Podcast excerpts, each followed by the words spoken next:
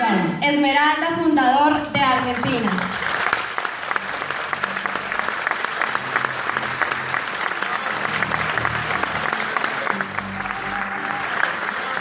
Gracias, gracias, gracias. ¿Cómo están? ¿Bien? Bueno, me alegro, me alegro, me alegro mucho. Yo fui una de las personas que en mi primer evento llegué tarde también. Muy. Tanto que me pasó algo muy... Miren, les voy a contar una anécdota que no la pensaba contar, pero la voy a contar. ¿Quiénes vienen por primera vez hoy acá? Y dejen la mano arriba a los que no tienen ni la menor idea que vienen a hacer acá. Por favor. Ok. ¿Y hay alguno que hayan traído medio engañado? Anímese, anímese, anímese. Yo fui uno de esos. Bien, amigo. Yo fui uno de esos. Les cuento. Hace dos años y tres meses estaba trabajando en el Ministerio de Educación. Yo era jefe de departamento del área contable. Lo que hacía era liquidar viáticos, compensaciones, bonificaciones. Le pagaba a la gente y manejaba todo el área de contabilidad. No me gustaba, Empecé a trabajar ahí a los 18 años. Y cuando uno quiere irse de su trabajo, ¿qué tiene que hacer? Tomar la decisión de emprender, ¿no? Un amigo que yo tenía cuando era chico, el padre era inversionista, millonario, no voy a decir el nombre porque posiblemente hasta lo conozcan, estábamos mirando un capítulo de Dragon Ball Z, 14 años tenía, ¿eh? Y me acuerdo que él se levanta así y me dice, escucha, hay que jugar al póker. Al póker en el medio de un capítulo. Si hay que jugar al póker porque la economía tiende a ser digital, porque todo se está sistematizando y cuando aprendamos a jugar al póker nosotros vamos a hacer una diferencia gigante sobre el resto. Sí, sí, le digo, sí, sí, sí. Para, para que Gohan se está transformando. Cualquier cosa. No lo escuché. A los 19 años ganó dos torneos de póker. Se compró 60 propiedades en Argentina. Obviamente en Japón. Obviamente yo no lo vi más él cambió totalmente su estilo de vida, totalmente. Viajaba por el mundo, me mandaba fotos con los de Game of Thrones, a mí me gusta una serie de Game of Thrones. A los 23 años yo estaba a punto de recibirme como administrador de empresas en la ciudad de La Plata, en Argentina. Y me acuerdo que, bueno, nos juntamos a comer un asado allá en Argentina, acostumbramos mucho a comer asado, nos juntamos a comer un asado y me dice, escuchame, Yami, ¿cuándo vas a renunciar al ministerio? Y yo le digo, ¿qué querés que haga? no hay nada para hacer. Y me dice, me hace un par de preguntas que me descolocan. Me dice lo siguiente, ¿vos pensás que hay gente que gana 30, 40 o 50 veces más que vos? Sí, vos, boludo, le digo. No, no, no. Otros, ¿hay? Sí. Claro, yo no los conozco, no me junto. Ok, ¿y vos pensás que esa gente trabaja 30, 40 o 50 veces más que vos? Y no, porque no les dan los tiempos, ¿o no? Ok, si no trabaja 30, 40, 50 veces más que vos. Yo tenía tres trabajos. El ministerio, soy músico, tenía una sala de ensayo, un estudio de música y los fines de semana trabajaba como encargado de un salón de fiestas, de cumpleaños de 15, de casamientos y demás. Porque no me alcanzaba para sostener mi estilo de vida. Con tres trabajos. No creo que trabaje más que yo, digo. Ok, ¿y pensás que sabe algo que vos no sabés? Sí, seguramente. O sea, hace algo que vos no hacés. Sí, seguramente. ¿Y tenés ganas de aprender algo distinto para tener esa libertad y para ganar ese dinero? Sí, le dije. Y me regaló un libro que se llama Padre Rico, Padre Pobre. El libro me hizo cuestionar tanto mi creencia sobre el sistema financiero que dejé la facultad faltando seis materias para recibirme. Ojo, no quiere decir que uno tenga que dejar la universidad por leer ese libro. No, no, yo lo dejé porque a mí no me apasionaba mi carrera y por la incoherencia que presentaba justo mi carrera. Le voy a dar un par de ejemplos. La Universidad Nacional de La Plata, en donde yo estudié, tiraba 2.350 administradores de empresas por año. ¿Para cuántas empresas? Si todo está siendo digitalizado, ¿no? La tecnología avanza, la mano obra se ve reemplazada. La tecnología va a parar de avanzar, la mano obra va a ser reemplazada. Entonces, lo que pasaba era que en el sector del empleo yo no podía crecer más hasta la sub. O sea, en un momento quise, dije, bueno, para. Intenté poniendo negocios, puse negocios. Y la verdad que estaba como ahogado. Porque miren lo que empieza a pasar cuando uno pone un negocio. Yo tengo que apuntar hacia acá, ¿no? Piensen lo siguiente. Uno coloca un negocio en el sistema tradicional. Lo primero que tiene que hacer es un estudio de mercado. ¿no? Tiene que evaluar si el producto o servicio que vayas a ofrecer para el mercado es consumible y reconsumible. Ejemplo, no es lo mismo, por ejemplo, poner una peluquería, que es un negocio, es un negocio de servicios, que poner una empresa de depilación definitiva. Vos tenés que ver marco proveedores y demás, competencia. ¿Por qué? Porque si vos pones una peluquería vas a invertir X cantidad de dinero. Pero todo el mundo se corta el pelo, por lo menos la mayoría, ¿no?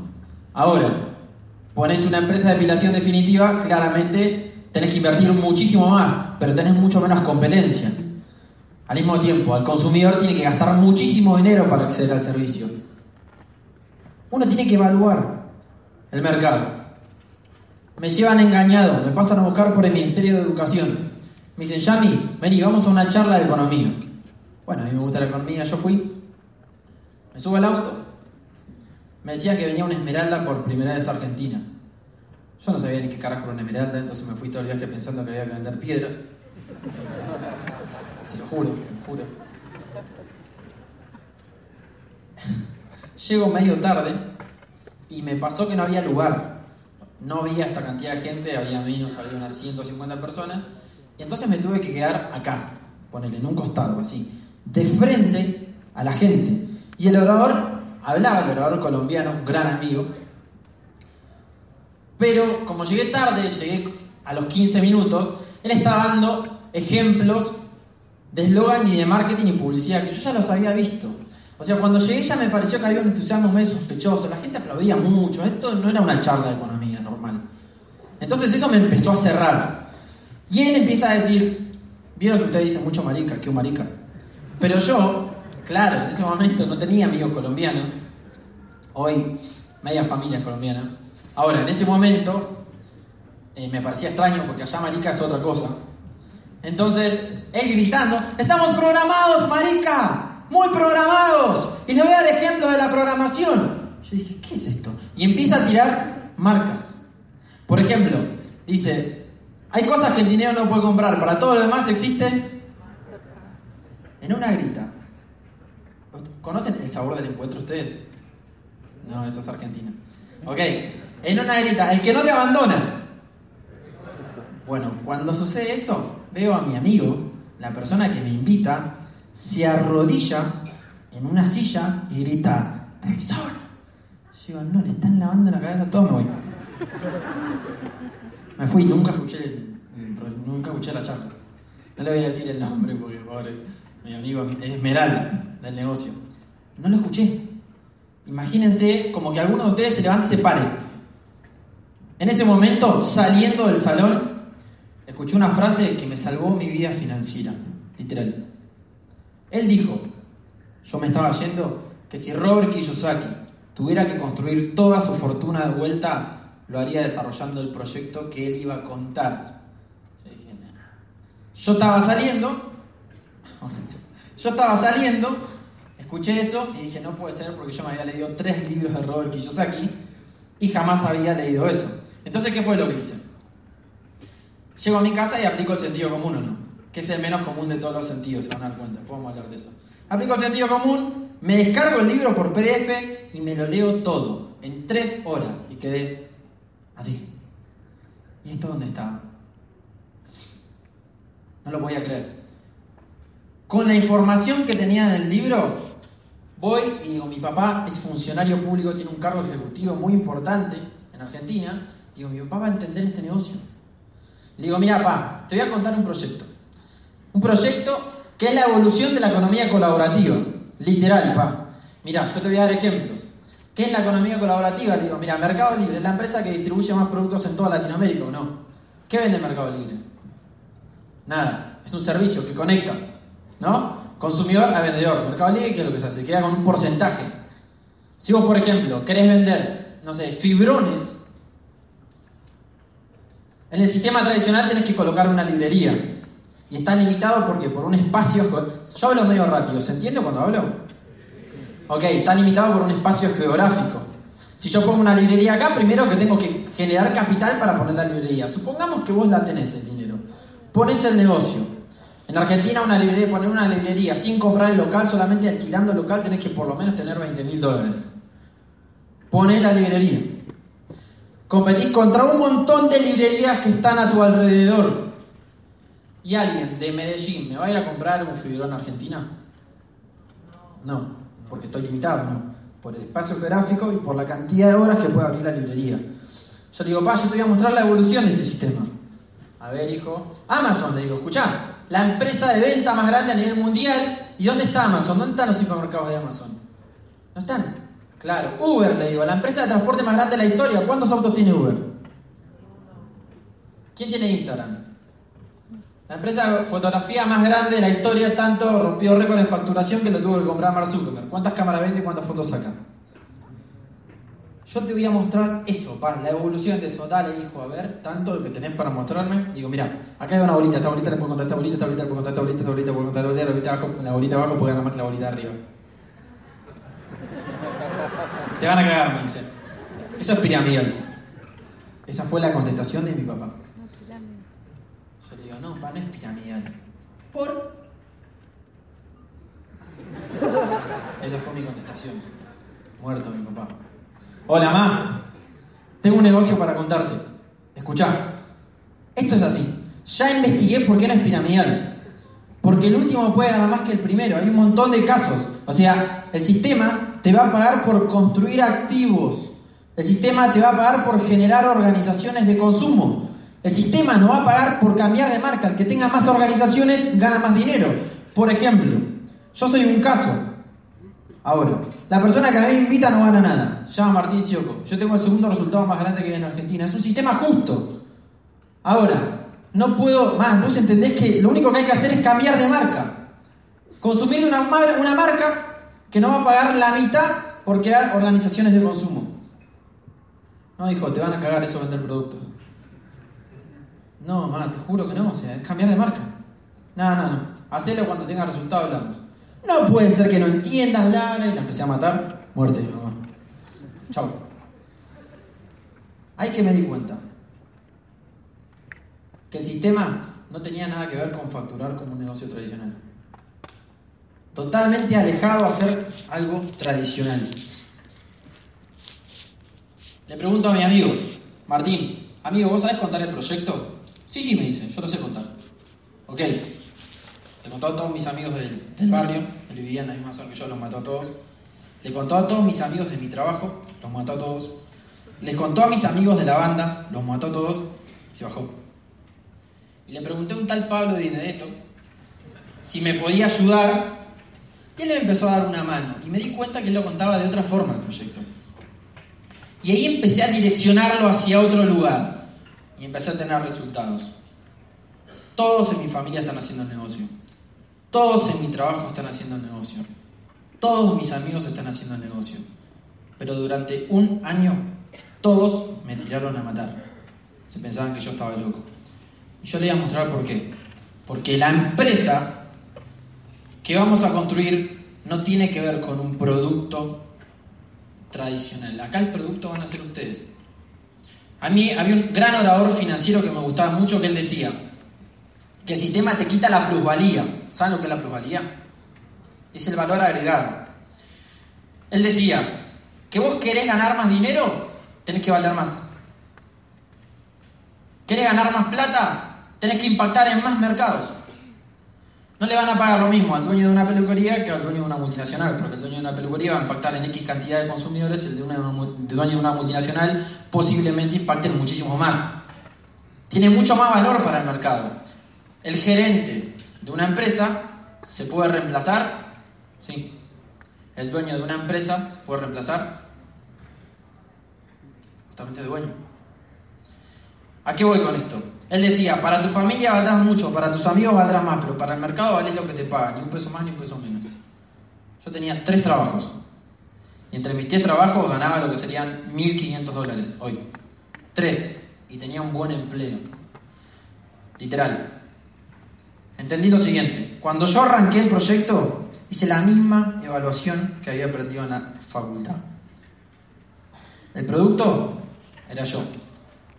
¿Querés ganar más? Tenés que valer más. El servicio es la libertad. Vos le vas a ofrecer libertad a la gente. Yo en un año y tres meses construí libertad financiera y me di cuenta que podía lograr que la gente que entienda construya libertad financiera y cambie 40, 30, 20 años de trabajo en un año y tres meses. En dos, en tres o en cuatro. Para que después se pueda dedicar, si quiere dedicarse a su profesión o a su vocación, sin tener que estar pensando en lo que está desapareciendo, que es el empleo de la profesión. Sin tener que estar justamente cambiando su tiempo para ganar dinero de lo que ama, sin tener que estar pensando en hacerlo todos los días de su vida. Y entendí lo siguiente, construí una empresa del desarrollo del ser. Yo lo que voy a hacer, hoy voy a ser el encargado de mostrarles las habilidades que requieren para construir un negocio en la economía actual, en la nueva economía. Pensemos esto. ¿Qué tenemos que hacer para valer más? ¿Qué significa valor? Valor de mercado. Vamos a hablar en términos empresariales. Conocimiento más habilidades. El conocimiento es gratuito en la economía actual o no. Estamos a un clic. Es tan sencillo, por eso yo tengo un dicho. Para mí hoy es pobre el que tiene ganas. Porque la pobreza es ignorancia más pereza. Pobreza es ignorancia más no tengo ganas de hacer cosas. Una persona con muchas ganas, pero con poca información, era como yo, un boludo motivado, que mataba a todo el mundo. Tengo muchas ganas, pero no sé ni cómo carajo hacer las cosas. Estamos a un clic de escuchar al mejor orador en cualquier ámbito que ustedes quieran capacitarse. A un clic. Las habilidades se construyen haciendo lo que vos no sabes hacer. El tiempo que sea necesario hasta grabar toda la información en un plano inconsciente que ya no gaste más zona de consciente de tu cerebro. Y ahora nos vamos a meter un poco de ahí. Pensemos esto. Estamos todos programados. ¿Qué son los programas mentales? Los programas mentales se generan en nuestro inconsciente. Más del 99% de las programaciones que tenemos son adquiridas. No, las elegimos. Son adquiridas por un sistema. Funcionales eran. Ya no. Ejemplos. ¿Cómo se crea una programación? ¿A repetición o en un trauma? ¿O a través de un trauma? Hasta los 7 años nosotros, o sea, desde los 6 meses de gestación hasta los 7 años, adquirimos más del 65% de nuestra personalidad, juntamente cuando somos inconscientes. Mi mamá me decía, Yamil, si no aprobás las materias, no te quiero más. Yo adquirí toda esa información, en serio me decía eso. Me decía, Yamil, eh, otra que me decía era buenísima. No, no te lo mereces porque no atendiste la cama, así que hoy no hay postre para vos. Y yo me creía todo lo que me decían. Porque hasta los 6 años uno prácticamente trabaja sobre el inconsciente. Vos para que un chico no meta un dedo en el enchufe, ¿qué le tenés que decir? Saca, saca, saca, saca la mano. ¿O no? Porque él no sabe que está mal esto. ¿O no? Y seguramente lo meta igual. Si vos no le decís, no, no, saca la mano. Programación. ¿Qué programa me creó mi mamá, querida? Que la amo tanto. Me hacía creer que el amor se pagaba. Entonces yo siempre trabajaba en pos de la aceptación. Nunca podía decir lo que yo pensaba que estaba esperando a ver si iba a ser aceptado socialmente, mi manera de pensar. Me hizo creer que no me lo merecía. Cada vez que estaba a punto de tener éxito en algo, me auto boicoteaba. ¿Por qué? Porque creía que no me lo merecía. Todos nuestros programas mentales nos hacen ver la vida de una forma. Los programas, la mala noticia es que jamás desaparecen. Tu cabeza es como una computadora. Todo lo que archiva, ahí va a permanecer toda una vida. ¿Sí? Ahora, es como, no sé, acá está Cartoon Network. ¿Están acá? ¿Están acá ustedes? Ah, ¿Vieron Cartoon Network? ¿Qué programación pasa en Cartoon Network? Dibujitos. Si querés ver el Conjuro 2, ¿podés verlo en Cartoon Network? ¿Qué tenés que hacer?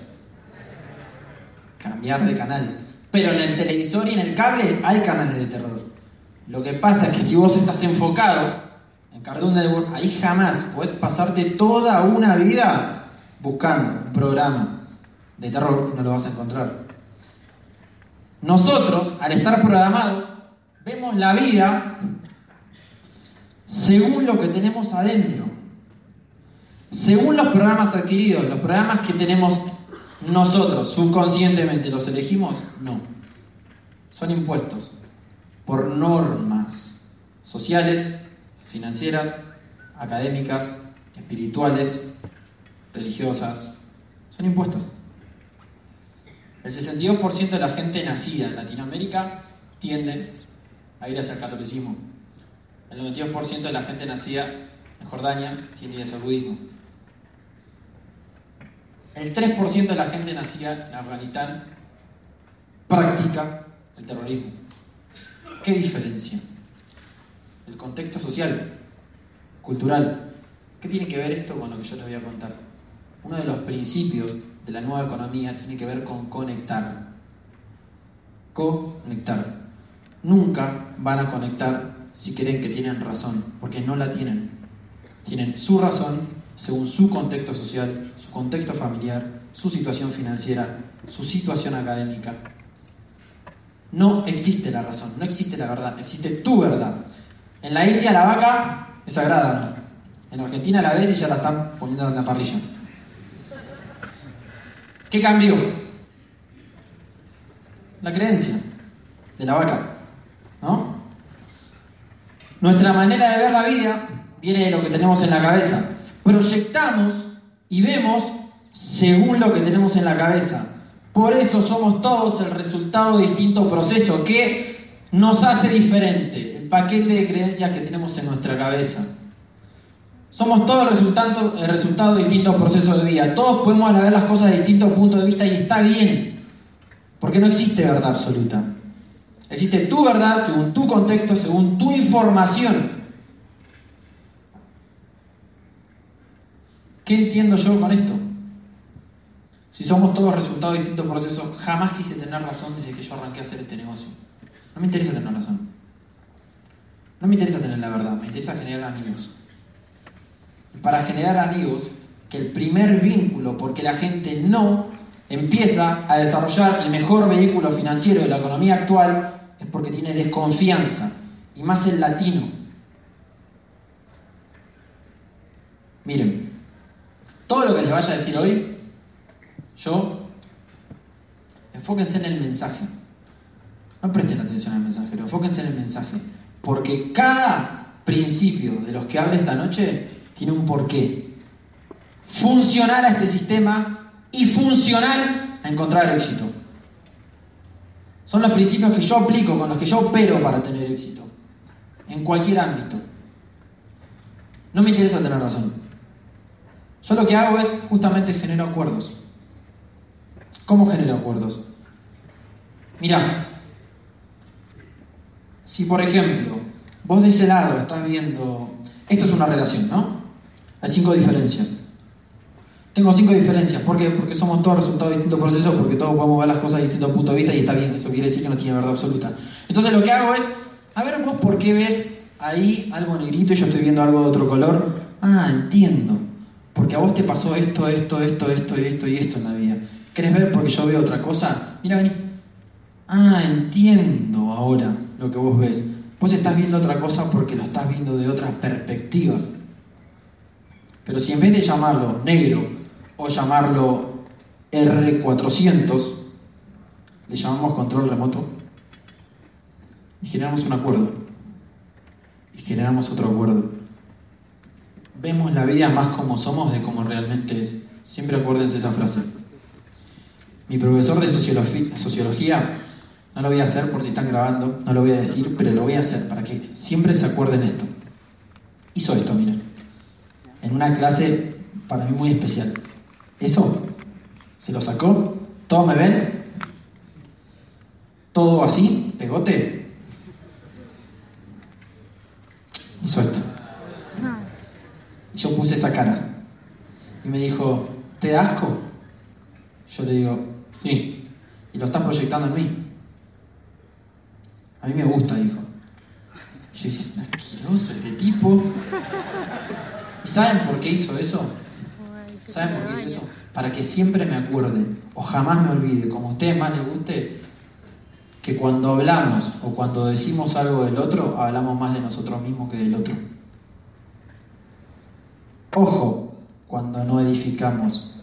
Ojo cuando desedificamos. ¿Desde dónde estamos operando? ¿Se entiende? A partir de ahí, siempre me acuerdo de ese ejemplo, que arranca con la palabra M, para ver si yo veo lo positivo de la vida, lo positivo de las personas, es porque yo estoy operando desde ahí. Si yo veo la carencia, si yo veo el ego, si yo veo el prejuicio, si yo veo justamente la falta de educación, uno no puede dar lo que no tiene. ¿Se entiende? Justamente estoy operando desde ahí. Ojo cuando hablan mal del otro. Ojo cuando hablan del otro. Recuerden esto. Hablan más de ustedes mismos que del otro. Todos somos resultado de distintos procesos en la vida. Todos podemos ver las cosas de distintos puntos de vista. Y está bien. Jamás quieran tener razón. Porque la van a tener desde su perspectiva, su contexto, su información, su situación mental. Entonces ahí empecé a entender que la clave para conectar justamente era ponerse en el lugar del otro. Lo que no hice cuando arranqué el negocio. Maté a mi mamá, maté a mi papá, maté a mi hermano y a todos mis amigos. Porque no tuve inteligencia social. ¿Se entiende? Primer principio, ponerse en el lugar del otro. Esto es fundamental, amigos, para tener éxito en cualquier ámbito. Vivir en el aquí y ahora. Lo único que existe en la vida es este momento, este teatro, esta situación, este ambiente. Los que estén en otro lugar se lo están perdiendo. Su mente está en otro lugar y su cuerpo está acá. ¿Se entiende? Los que estén en otro lugar en este momento pensando en lo que tienen que hacer o pensando en lo que no resolvieron, se lo están perdiendo. No están haciendo valer la entrada, porque su mente está en otro lugar. Lo único que existe es este momento. Y yo les voy a explicar y les voy a enseñar desde mi perspectiva cómo estar conectados siempre con el aquí y ahora. Es un principio fundamental para la conexión. Recuerden esto. Este negocio y la nueva economía tiene que ver con conectar. Conectar a un servicio, a una plataforma, una persona en 40 minutos con todo su sistema de creencias te van a pagar por valer más. Entonces, los que hoy se queden hasta el final van a entender por qué este es el vehículo más funcional para la economía actual. Porque se van a volver psicoanalistas, educadores financieros, minoristas, mayoristas, publicistas, sociólogos, van a conectar de todos los lugares. Porque Amway se ahorra absolutamente todo, todo tipo de costos, y te lo paga vos por valor, por valer más, por recuperar la plusvalía que se pierde en el sistema tradicional. La gente vive imaginarios, siempre. Yo le doy un ejemplo a, a Juli, le di el ejemplo el otro día, Julián, que es mi niño auspicio. Le decía, el consumismo es tan negativo que te hace completar cada oración con frases negativas. El cerebro tiende a cerrar ideas, las cierra automáticamente, por más que vos no quieras. Por ejemplo, en Argentina, atrás de la frase reverendo sigue una mala palabra. Literal. Si vos le decís en Argentina, no, la verdad que vos me pareces un reverendo, la gente piensa cualquier cosa. Pero si no dije nada, puede ser un reverendo genio, un reverendo capo, un reverendo. ¿Se entiende? Un reverendo ídolo. No sé si en Colombia pasa. ¿Hay alguna frase que se complete con información muy tradicional? ¿Sí? Ok. A lo que voy yo es que el cerebro tiende a completar con cosas imaginarias. La gente se hace problema de cosas en la vida que no tienen solución, como son la muerte y el pasado. Esos son los problemas más grandes. Es como el ejemplo del vecino. ¿Nunca, ¿nunca vieron el ejemplo del oído imaginario? Por ejemplo, me llamás por teléfono, ¿no? Y yo no te saludo. Y después me cruzás O sea, me llamas por teléfono y yo no te atiendo, me cruzás y no te saludo. ¿Qué es lo obvio ahí? ¿Cómo? Eh, Eso es imaginario. Yo no te atendí. La gente piensa elegir que estoy enojado, que no te quise atender. Me escribís por Instagram y no te contesto. Ah, seguro. A ver, a ver la historia que se va a inventar. Elige siempre el imaginario. El tema es el siguiente. Es como el ejemplo del vecino. Mi papá me hacía un cuento muy gracioso. Él decía, había un vecino que le, iba a querer, le, quería pedir una herramienta a otro vecino. Entonces, llegando a la casa, lo ve al vecino que estaba ahí y no se la, no se la quiere pedir porque el otro tenía, tenía como una cara media así como de enojado. Entonces entra a la casa y se pone a hablar con la mujer. ¿Vos sabés que le quise pedir la herramienta y este tipo estaba medio enojado? Para mí, no sé. Sí, para mí tiene algo con nosotros este muchacho. Sí, seguramente debe tener algo con nosotros. Y empiezan a alimentarse los imaginarios. Sí, porque siempre es lo mismo. Se lo cruzan al vecino. ¿Por qué no te metés la herramienta? ¿Sabés dónde? El vecino dice, ¿pero qué herramienta me estás hablando? La gente vive de historias creadas por el subconsciente. El tema es el siguiente. Todo lo que vos tengas no resuelto tiene un peso. Si por ejemplo, le doy ejemplos. Hay mucha gente que está acá pensando en, tengo que hacer X cosa, no resolví tal otra. ¿Será funcional estar acá? Y si me conviene estar en otro lugar, no pueden conectar. Todo lo que vos tengas en tu inconsciente tiene un peso. Si lo tenés un día, no pasa nada. Yo puedo tener este control un día, no pasa nada. Si lo tenés una semana, pesa más. Y se empieza a cargar de otros problemas no resueltos. Hay gente que tiene problemas no resueltos de 20, 30, 40 años. Si lo tengo un año, se me cae el brazo. Si este es el problema. ¿Cuál es la clave? Desapego. La clave de la conexión es justamente desapegarse de lo que ya pasó. Ya está. Lo que ya pasó, ya pasó. No vuelta atrás, no hay problema, ya está. Mirá, aprendé, pero desapegate, ya está. Desapareció. Las metas son funcionales, sí, pero generan estrés si vos estás allá. Si vos estás acá, vivís pleno. El sistema hace que persigamos siempre una vida que es imaginaria. Vos vas a la primaria y te están vendiendo la secundaria, ¿no? Ay, cuando esté en la secundaria. Llegas a la secundaria y te están vendiendo la universidad. Ay, cuando estudie, seguramente va a ser mejor. Llegas a la universidad, te pusiste a estudiar y ya te están vendiendo el departamentito, la casa y auto. Ay, ya lo voy a tener y no sé qué. Y las vacaciones y siempre tu cabeza está allá. Y tu aquí ahora está acá. ¿Están acá? Sí. A lo que voy es que la clave para conectar con el otro es conectar con uno mismo. Yo tengo una manera de anclarme para acordarme siempre que estoy en el aquí ahora. Que esto es lo único que existe. No existe otra cosa, recuerden esto.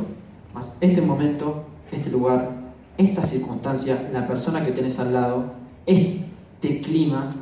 La clave es vivir en el aquí ahora. Todo esto, lo que hace, todos estos miedos que tenemos, todas estas metas, nos confunden. Yo cuando le cuento a mi papá el proyecto, mi papá me dijo que me iban a, a cagar, literal. ¿Se entiende la palabra cagar? Ok, suena medio fuerte acá porque allá es muy normal. Ah, ¿suena fuerte? Ah, ok, ok. Gracias, no voy a decir más. Entonces, ¿cómo? Ok. Mi papá me dice que me iban a. como a. a estafar. ¿A tumbar? No, ya es otra cosa eso. Sí, sí. No, no, eso no, eso no. Y a lo que voy. Te juro que no pasa eso acá. Ahora, a lo que voy. Es que. Me di cuenta que como uno está programado, proyecta en el otro lo que tiene adentro, él tenía miedo, porque tenía miedo, me quería proteger. ¿Se entiende lo que voy yo? El 92% de la gente es empleada. El empleado tiene miedo. El 6% de la gente es autoempleada. El auto empleado tiene ego. Mucho. Tenía mucho. El empleado tiene mucho miedo. Y como tiene miedo, te va a querer proteger. Para romper con miedos, para que rompan con miedos, hay que entender desde dónde viene el miedo. Siempre que ustedes quieran cambiar una creencia y volver a recuperar plusvalía, tienen que ver desde dónde nace cada creencia. El miedo se forma en el inconsciente. De los seis meses de gestación hasta los siete años de vida, cuando somos inconscientes no tenemos miedo porque el miedo no existe. Miedos naturales y miedos adquiridos. Por ejemplo, yo no necesito una barandita acá para no quedarme, creo, ¿verdad? Ahora, como vos te pones una barandita cuando sos chico para no caerte, crees que la necesitas. Literal. Llegas a hacer esto en un precipicio y te, tiras, no te caes. Te tiras. Para justificar todo tu sistema de creencias. Para que un día no, un chico, si un chico tiene un trauma con un sapo, a los 6 años, o con el insecto que ustedes quieran, o con el bicho que ustedes quieran, van a tener 25, 30, 40, 60, 70. La edad que tengan, todo su subconsciente los va a llevar hasta el momento donde tuvieron el trauma y van a actuar como si tuvieran esa edad. Se lo juro. ¡Un sapo, un sapo! No le hace nada, no te hace nada. Literal. Pero ¿saben qué sucede? Tus, en donde se crea tu trauma, queda conectada a tu edad. Me di cuenta lo siguiente. Mi papá no tenía miedo a fracasar. La gente no tiene miedo a fracasar. Si ya fracasamos todos desde el momento que no hacemos lo que no nos gusta. Si viviéramos 75 años, que es el promedio en Latinoamérica de vida, dormimos 8, trabajamos 8 de algo que no nos gusta, el 96% de la gente trabaja de cosas que no les gustan. 8, dormimos, trabajamos 8 de algo que no nos gusta, nos vamos a pasar 50 años de nuestra vida trabajando y durmiendo. Sin contar que los 10 primeros no nos acordamos nada. Y de los 60 para arriba, todo empieza a disminuir. No sean mal pesados, o sea. La gente tiene miedo expandir su zona de confort. La gente tiene miedo al éxito. Porque cuando vos vayas en busca del éxito, te vas a dar cuenta que tenés que generar habilidades. Le voy a dar un ejemplo. Tengo que generar la habilidad de conducir. ¿No? Bueno, tengo que solucionar un problema, tengo que recuperar la plusvalía, tengo que valer más, tengo que poder llegar más rápido al lugar a donde quiero. ¿Qué es lo primero que tengo que hacer? Me siento. Aprieto el botón si tenés automático, si no arrancas. Arrancas el auto. Acelerás, soltás el embrague. Seguramente se te apague el auto, ¿no? Y ahí tenés tres opciones. Lo mismo que en el negocio. O te bajás y te vas a largar a llorar a tu casa. O seguís manejando el tiempo que sea necesario, solo, y vas a tardar más.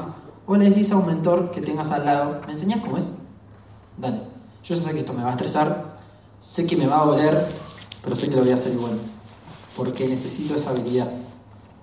Sentás, pones primera, volvés a apretar el acelerador, soltás el embrague más despacio y el auto se... ¿No? Y se te vuelve a apagar.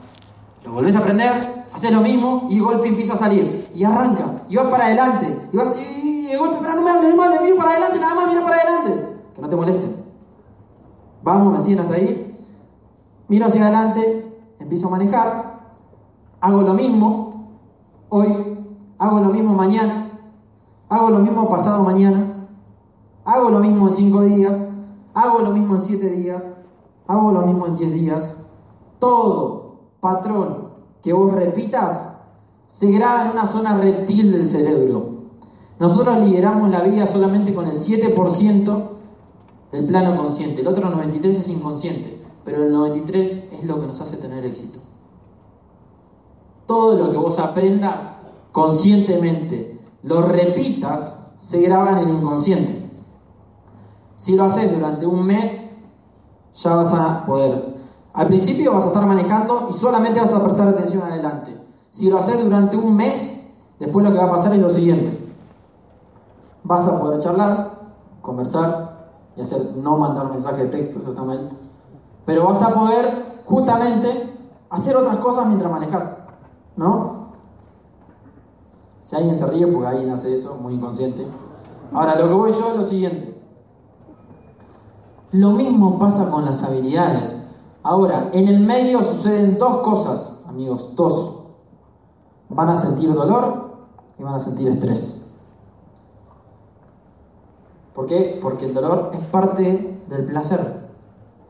Vos tenés que pasar por ese camino para poder sentir y disfrutar el placer de conducir hacia un lugar más rápido. ¿Se entiende? Entonces, recuerden esto, si no duele, no hay habilidad nueva a construir.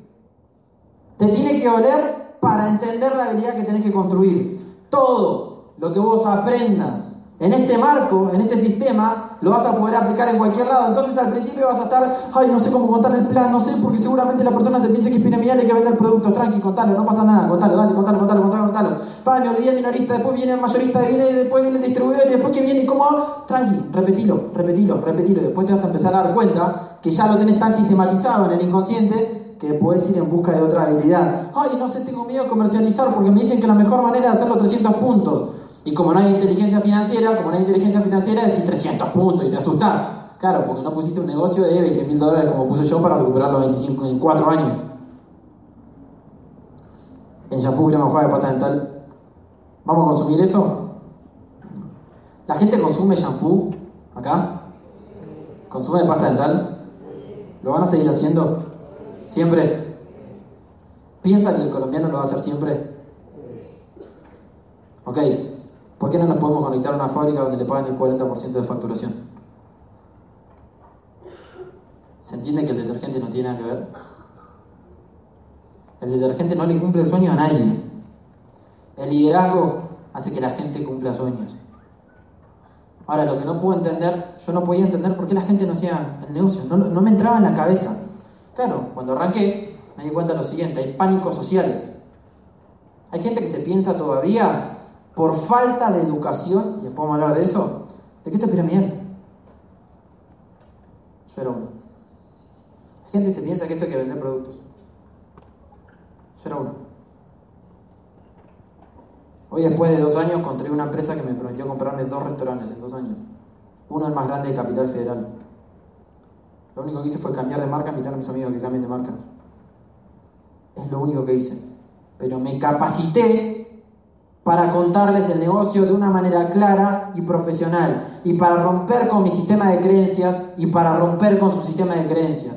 ¿Qué me di cuenta, amigos? Las habilidades se construyen haciendo lo que vos no, no sabes hacer. ¿Cuánto? El tiempo que sea necesario. ¿Para qué? Para que se graben en tu zona reptil del cerebro, estén automatizadas, te sirvan para cualquier cosa y puedas dedicarte y dedicarle tu 7% del plano consciente activo a otra habilidad nueva. Levante la mano quién es músico.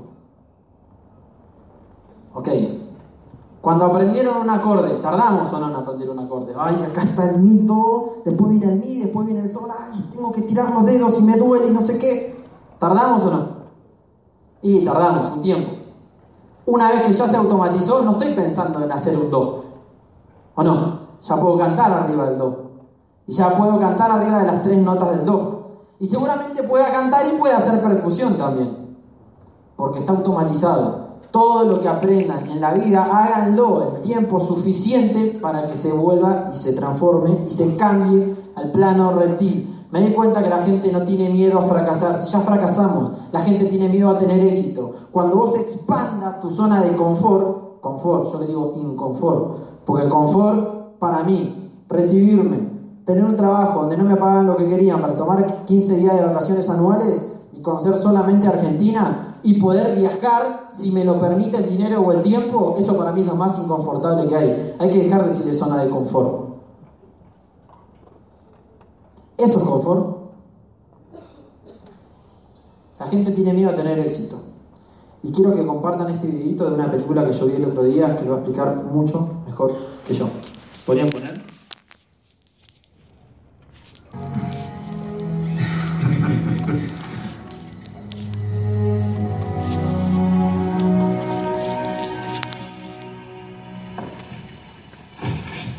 miedo más profundo no es ser inadecuados. Nuestro miedo mayor es nuestro poder inconmensurable. Es nuestra luz, no nuestra oscuridad lo que nos aterra. Optar por la mezquindad no sirve al mundo. No hay lucidez en encogerse para que los demás no se sientan inseguros junto a ti.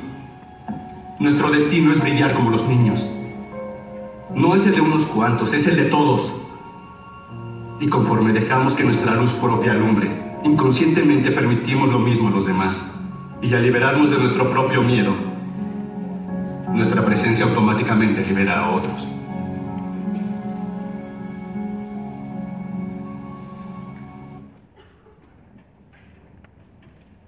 Eso es lo que hacemos nosotros. ¿Vos querés tener el éxito en algo en la vida? ¿O empatizás? ¿Vos querés romper con el sistema de creencias de alguien? ¿O empatizás? Yo no pude hacer eso. Literal. Maté a mi papá, maté a mi mamá, lo juzgué, lo señalé. Maté a mi hermano, pobre. Maté a mis amigos. No pude hacer eso, no tuve inteligencia social. O te volvés el ejemplo de la vida que ellos no se animaron a perseguir. Cuando te vuelvas el ejemplo, todo sistema de creencias cambia, porque vas a alumbrar, vas a hacer el camino del que va fuera de lo normal. Normal viene de normas, impuestas, normas sociales, financieras, académicas, culturales, emocionales espirituales, religiosas. Cuando alguien vaya fuera del sistema de normas de una persona, va a ser un loco. ¿Se entiende? Si yo a ustedes les digo, no, chicos, los extraterrestres existen, quiero que sepan que acá hay dos. Levante la mano a quien me cree. ¿No me cree nadie? Uno me cree, porque es un extraterrestre como yo. Dos, ¿Saben por qué no me creen? Porque no es lo normal. ¿O no? Sin embargo, no. O sea, estamos acá parados, no sabemos ni cómo estamos sentados, no entendemos cómo trabaja todo nuestro sistema inmune digestivo. Nos creemos que tenemos que vivir en un lugar cierto así cuando el universo es inmenso. Nacimos entre 2 millones de espermatozoides. Nos creemos que tenemos que trabajar toda una vida de algo que no nos gusta para ganar dinero. Porque el sistema nos vende que publicidad es igual, o sea, que tener más cosas es igual a ser más feliz. Entonces perseguimos cosas sin entender ni siquiera por qué. Eso sí lo creemos. Pero un extraterrestre no. Somos el 0,000000000000000 multiplicado al infinito de lo que es el universo. Y si yo les digo que hay dos extraterrestres acá, nadie me cree. Pero sí no creemos que tenemos que trabajar toda una vida. Y no creemos en un negocio que te puede pagar por ayudar a las personas. Pero sí nos creemos en un negocio, en un sistema que hay que competir, en un sistema donde tenés que pisarle la cabeza al otro para ganar más, eso sí nos creemos. Para ganar dinero, que es un medio. Pero no nos creemos que los extraterrestres existen. Yo no tengo ni idea si existen. Lo que les quiero mostrar es que cuando algo vaya fuera de lo considerado normal, va a impactar con tu creencia. ¿Se entiende? Y te va a generar desconfianza. A mí me pasó que cuando yo contaba el negocio, la gente venía a mi casa y me decía, no, no puedo creer que se gane tanto en ese negocio. Eso es piramidal. Entonces yo lo que hacía era, yo también pensaba que era piramidal. Esto es piramidal, me dijo, cuando empecé a construir inteligencia social. Ah, yo también pensaba que era piramidal. Pero mirá, ¿por qué no? A vos te pagan por rompimiento, mirá. Ah, tenés razón, es justo. Pero hay que vender productos, seguro. Ah, yo también pensaba que había que vender productos. Dejé de juzgar al que no entiende. Yo también. Pero mira, yo no vendo. O sea, yo consumo, invito a la gente a que consuma lo mismo que estoy consumiendo. O sea, cambio de marca por una marca que mejore y me pagan la mitad. Ah, ok. Pero eh, seguramente, no, eso no puede ser. ¿De dónde sale el dinero? ¿Cómo te pueden pagar tanto? ¿Cómo te pueden pagar tanto? No puedo entenderlo. Te voy a dar dos ejemplos. El otro día le conté al gerente general de Carrefour de la ciudad de La Plata, de donde yo vivía. Le voy a tirar un dato que me quedé asombrado. El Carrefour de la ciudad donde yo vivía estaba facturando 500 mil pesos la caja, multiplicado por la cantidad de cajas que tiene, son 20 millones de pesos argentinos, que serían un millón de dólares por día, multiplicado por la cantidad de días que tiene el mes, son 30 millones de dólares mensuales. De esos 30 millones de dólares mensuales, ¿cuánto nos devuelve a nosotros? Un 2 por 1 en una heladería. Un descuento en pescado ¿No? Dentro de las 48 horas. Nadie vuelve a comprar dentro de las 48 horas pescado congelado. Amway te paga un porcentaje importante de la facturación mensual. Yo le nombré un Carrefour. En televisión, una empresa, tengo auspiciado una de mis organizaciones al gerente de Musimundo. Musimundo está gastando, es una empresa muy conocida de música en Argentina. Dos mil dólares el segundo en televisión. El segundo en televisión. Y lo pasan 25 veces por hora la publicidad. Piensen eso. Eso se lo ahorra. Las empresas que más facturan son digitales. Todas son intangibles. La gente, por un sistema de creencias, sigue pensando que tiene que ir a comprar al supermercado. Porque no entiende. El otro día estaba en Las Vegas y me compré un par de cosas para mí y me lo llevaron en un dron por Amazon. En un dron. En Argentina hay 6.000 personas trabajando en el correo. La tecnología avanza, la mano obra se ve reemplazada. Yo les hablé de creencias, les hablé de miedos. Ah, buenísimo. ¿Me están escuchando bien? ¿Los que están atrás? Buenísimo. Pero no les di la solución. ¿Saben? Yo les voy a contar cuál fue, qué fue puntualmente lo que yo apliqué para tener éxito. No solamente dentro del negocio de Amway, para hacerlo tan rápido. No solamente dentro del negocio de Amway, para tener éxito en la vida. Les voy a explicar puntualmente, detalladamente, qué es lo que tienen que hacer y pónganlo en práctica si les interesa. Si no, no. Pruébenlo solitos en sus casas. ¿Entendí lo siguiente? Nuestro cerebro es una máquina de generar ideas. No lo podemos controlar. Tenemos entre 5 y 15 ideas conscientes porque vivimos de imaginarios y tenemos muchísimas que no controlamos que son inconscientes. ¿No? Por ejemplo, hay muchos que están pensando, hoy que hace frío, otros que el de al lado me golpea con el codo, otros que me tengo que ir, otros que está bueno esto pero está extraño, otros este habla muy rápido. Todos piensan un montón de cosas, son las que controlamos. Las que no controlamos son las que lideran nuestra vida, son las que están en el inconsciente. El tema es el siguiente. Nuestras ideas automáticamente generan un pensamiento. Un pensamiento es una idea estable y que está liderando todas las demás ideas. Por ejemplo, muchos de los que están acá están pensando en lo que estoy yo diciendo. Esa es la idea principal.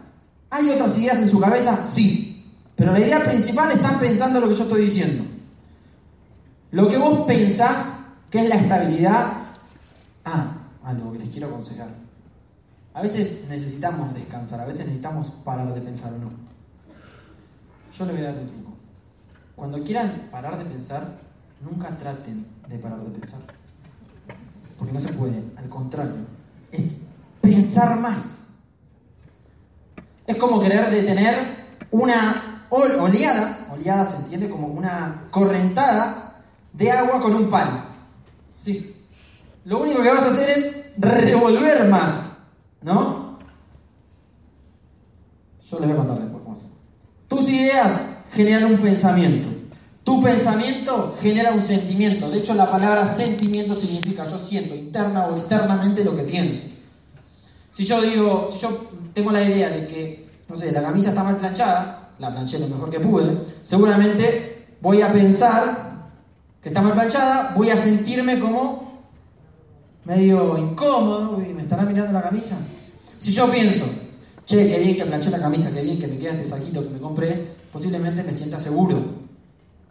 Tu manera de sentir te lleva a conducir interna y externamente una situación. Un pensamiento, de, de hecho la palabra sentimiento es mentira, no existe. El sentimiento existe, es muy real, pero depende de lo que vos pienses. Y les voy a dar un ejemplo. Miren, para los que se animen, ¿quién quiere hacer un ejercicio de 5 segundos? Buenísimo. Los que se animen hagan esto. Cierren los ojos 5 segundos, confíen en mí. Piensen que están en un lugar donde ustedes los hacen sentir muy bien, muy cómodos, y están por prepararse un trago que les guste mucho. Y hay un limón bien amarillo, y agarran y lo cortan en cuatro pedazos. Y agarran un cuarto de ese pedazo de limón y le pegan una mordida increíble. Listo, abran los ojos. Miren, los que conectaron hicieron. Vi la cara. Porque hasta sus glándulas salivales generaron ácido para segregar el gusto del limón. ¿No? Todo lo que vos pensaste hace sentir. Un hombre puede excitarse con una mujer, la mujer se puede excitar con un hombre simplemente porque lo piensa. Tu manera de sentir te lleva a conducir una conducta, interna o externa. Tu conducta genera un carácter. Levante la mano quien es tímido. Le voy a contar un secreto. Yo era el más tímido del mundo, pero no levantaba la mano. Entonces hay gente más tímida. Yo era tan tímido que no me ayudaba a levantar la mano. Mirá. ¿Quién está arrancando el proyecto? ¿Quién es muy nuevito? ¿Quién no tiene ni idea? Eh, anímense, por favor. Bueno, me, gustaría, que alguno de los nuevos venga dos minutos acá al escenario. Ven y vos, el de, el rosa, el de camisa rosa. Sí. No, no, vos, vos el que está señalando.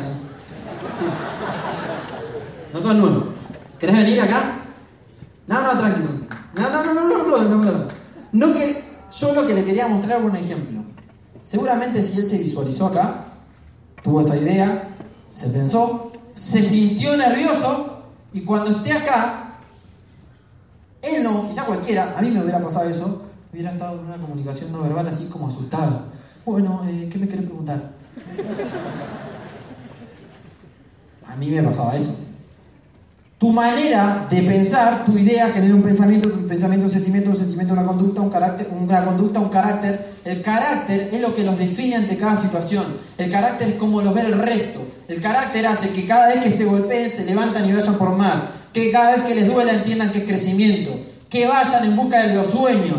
Que les importe lo que le diga el otro, sí, me importa. ¿Por qué? Porque el otro me muestra lo que yo no puedo ver de mí. Yami, ¿tenés algo acá? Ah, bueno, muchas gracias. Listo, me lo saco. Pero si yo no, lo, no, me importa, no lo escucho. Si no lo escucho, no aprendo.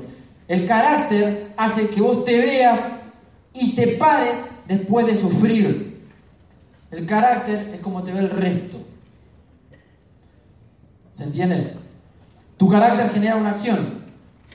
Vos cuando repitas una acción durante un tiempo determinado, estás generando un hábito. Nosotros somos la construcción de todos nuestros hábitos.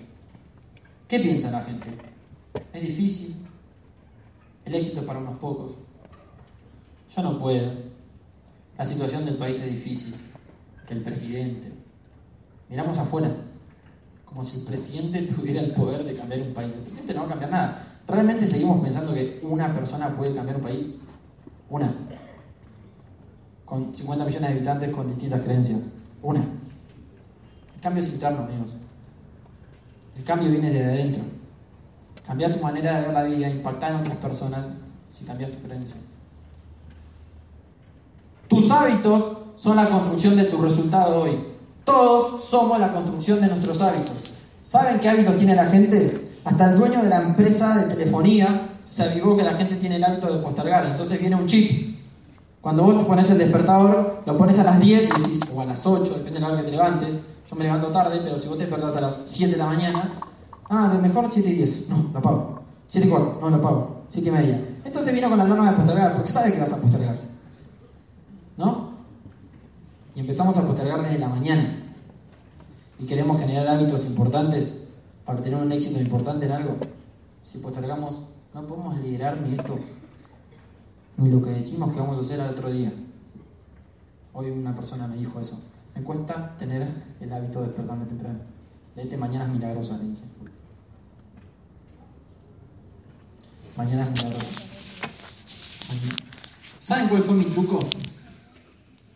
Yo cuando arranqué el negocio de Amway dije, ¿quién es el mejor? Y me dijeron, José Bobadilla y Carlos Castellano. Ok. ¿Ellos ganan mucha plata? Sí. ¿Y ellos saben mucho? Sí, mucho. O sea, ganan mucha, mucha plata, millones. Entonces fui a mi casa y los miré a los dos.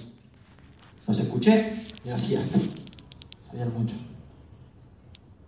Y agarré, me fijé el pincito que tenían y se llamaba embajador Corona. Entonces dije, ¿cómo pensarán estos tipos? ¿Desde dónde operarán? Agarré una hoja en blanco y puse, yo soy embajador Corona. No, no me la creo. Soy embajador Corona, soy embajador Corona, soy embajador Corona, soy embajador Corona, soy embajador Corona. La di vuelta y puse, soy embajador Corona, soy embajador Corona, soy embajador Corona. Como no me la creía, agarré otro cuadernito, puse, soy embajador Corona, soy embajador Corona, soy embajador Corona. No me la creía, me fui al baño y decía, soy embajador Corona, soy embajador Corona, soy embajador Corona. No me la creía, agarré el celular y me empecé a grabar y puse, soy embajador Corona, soy embajador Corona, soy embajador Corona. Como no me la creía, me miraba en el espejo y decía, soy embajador Corona, soy embajador Corona, soy embajador Corona. Hasta que me la creí. Esa idea me implanté. Los programas se generan a repetición o en un trombo. Por repetición me la implanté todos los días. Esa idea tengo, así pienso, así me siento, así conducto, ese carácter genero, esas acciones tengo, ese sabe que construir. Por eso estoy a tres meses de ser diamante, en dos años y tres meses del negocio. Porque ya me siento embajador Corona. Porque estoy dispuesto a cambiar mi sistema de creencias por libertad financiera, emocional y social. Porque la única manera de ser feliz no es tener más, es ser más. La pobreza y la riqueza es un estado mental, amigos. Está todo acá. No tiene nada que ver con la situación momentánea que tengas en la vida. Nada que ver. No es casualidad que un pobre nunca haya leído un libro de educación financiera. No es casualidad que un pobre sea el que más enferma. No es casualidad que un pobre se junte con gente pobre. No es casualidad que un pobre sea el que mira más televisión chatarra. No es casualidad que un pobre sea pobre. No es casualidad que un rico sea rico. A un pobre le das 2 millones de dólares y se es más pobre antes de tener los 2 millones de dólares. Más del 92% de la gente en Latinoamérica que se gana la lotería termina siendo más pobre antes de ganársela. Porque compra pasivos. Porque le hicieron creer que tener es igual a ser más feliz. Ay, me vendieron la casa soñada, el auto soñado. Amigos, son pasivos. El otro día cayó uno a mi casa. Yo hasta hace 7 meses que me compré un auto de alta gama. Tenía un Chevrolet eh, 2015 Agile, no sé si está acá, no sé. Es un autito lindo, pero normal. Y cayó uno a mi casa y me dice, si vos ganas tanta plata, no entiendo por qué no te compras un mega auto. Porque si yo me hubiera comprado un mega auto, ¿cómo hubiera comprado los dos restaurantes? ¿Se entiende? Me hubiera comprado pasivos. La gente cuando tiene, gasta para ser más feliz el que tiene dinero y abundancia acá, cuando tiene, ahorra para invertir, para después gastar en el pasivo que se le antoje porque tiene activos. La diferencia está acá. La mentalidad que ustedes tengan es lo que les va a dar dinero o tiempo o felicidad, lo que vengan a buscar. Lo importante es la mentalidad. ¿Por qué no les estoy hablando de cómo cuento el plan? Yo, porque no tiene nada que ver el plan. La clave está en ser lo que vos quieras ser hoy, no mañana. Si quieres volar como un águila, no te rodees de pavos. Media fuerte la frase, pero es cierto. El otro día escuchaba un orador financiero que explicaba cuál era el país más pobre del mundo. ¿Saben cuál es? ¿Cuál? Argentina, Venezuela, Colombia son países muy ricos, en recursos naturales. El país más pobre del mundo es Japón. Es una isla volcánica que no tiene ni siquiera agua dulce. Pero miren la diferencia. Es un país enriquecido. Hay países que son ricos, que son empobrecidos. Y hay países que son pobres, que son enriquecidos. Porque el éxito no simplemente está en lo académico. Lo académico es funcional, obvio. Si te gusta tu profesión, hacela. A mí me encanta educar a la gente financieramente. Esto lo haría si no me pagaran. Igual, lo disfruto. Me apasiona. No lo hago por dinero. Ya no lo hago por dinero. Porque es mi pasión. La música, me decís, anda a tocar una plaza o tocar en un subte y lo voy a tocar igual. Tocar en un teatro para 50.000 personas y lo voy a hacer igual porque amo la música. No lo hago por dinero. Nunca tuve que prostituir mi vocación para ganar dinero. Porque tengo negocios que me generan dinero residualmente pasivamente. Todo tiene que ver con dónde se junten. Miren la diferencia. El otro día estaba dando una conferencia en Argentina y miren la diferencia. Hoy hablaba con, con, el chico que me trajo hasta acá, que me decía, no puedo entender cómo a veces la gente no entiende. Claro, es que tiene que ver con la cultura, no tiene que ver un poco con, con el negocio. Con John. No me acordaba el nombre, John, perdón, amigo. Miren, estaba en Córdoba dando una conferencia y eran menos personas, poner eran unas 300 personas. Y uno estaba con la mano levantada, tuvo 35 minutos así. Yo digo, ¿qué me quieras preguntar? O sea, no lo quise dejar hablar porque si primero me podía preguntar cualquier cosa y me arrancaba a preguntar todo el mundo cosas. Y segundo, por ahí me pregunta algo que no tengo ni idea, porque yo tengo dos años haciendo esto, no tengo 20, estoy aprendiendo recién. Estoy arrancando. Y levantaba la mano, y levantaba la mano, y levantaba la mano, y levantaba la mano, y levantaba la mano, y digo, bueno, decime, ¿qué necesitas? Y me dice, mira, yo voy a arrancar este proyecto, me voló la cabeza, esto es una locura, me junté cuatro veces, lo entendí, yo soy economista, un economista que trabajaba con el, con el presidente del Banco Central de Argentina, un economista muy importante, o sea, era la mano derecha del presidente del Banco Central de Argentina. Esto es una locura, voy a arrancar, no puedo entender por qué Toda Latinoamérica no factura ni el 1,3% de lo que factura muy global. No entiendo por qué Argentina no existe, no entiendo por qué el país donde está más desarrollado es Colombia y México y así todo está muy verde. No entiendo por qué la gente no hace Amway. No entiendo por qué la gente no se anima a cambiar de fábrica. No puedo entender por qué la gente, por qué Latinoamérica factura tan poco. Eso es cierto, sépalo. Cada un meteorito en Latinoamérica le suben 10 centavos a las, el paquete de fideos en Corea del Sur y ya estamos reemplazando. No tiene que ver con el muy, tiene que ver con el cómo somos. Le voy a dar un par de ejemplos. Levante la mano ¿quién arrancó, ¿quién arrancó alguna vez la universidad. ¿Quién arrancó alguna vez la universidad? ¿Entendieron algo todo lo que dije en la hora anterior?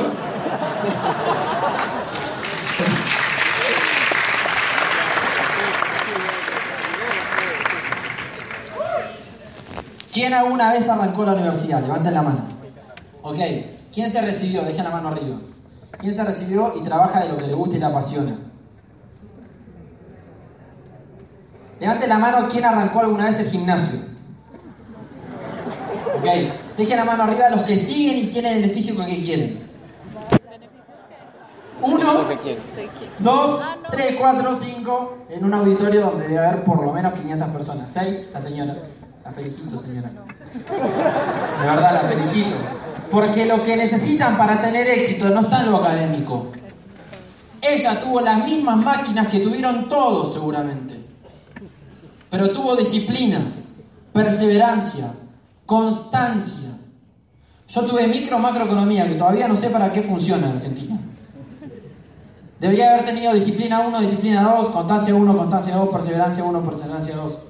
En Japón es exactamente igual de importante la inteligencia financiera para que la gente deje de comprar pasivos y se enfoque en un propósito de vida, para que no se crea que tener más cosas es igual a ser más feliz. Es igual de importante la inteligencia emocional para entender que el fracaso es súper importante para tener éxito, que el dolor es súper importante para generar placer, que se necesitan de las polaridades en la vida. Si vos no hay manera de llegar al éxito sin fracasar antes, no hay manera porque es parte del camino. ¿Se entiende? Para que haya luz tiene que haber oscuridad, para que haya el gordito tiene que estar el flaquito. Necesitamos transitar por las polaridades para generar equilibrio en la vida. Es igual de importante la inteligencia emocional como la académica, como la vocacional. Más del 90% de la gente que estudia no sabe ni por qué carajo está estudiando lo que está estudiando. Tres carreras estudié. No por qué. Todavía no sé. Porque tenía que estudiar. Porque me hicieron creer que si no te recibís no sos nadie en la vida. Si no estudias no sos nadie en la vida. El dinero está ahí. Y dije, bueno, si el dinero está ahí, voy a ir. Y si no estudio no sos nadie.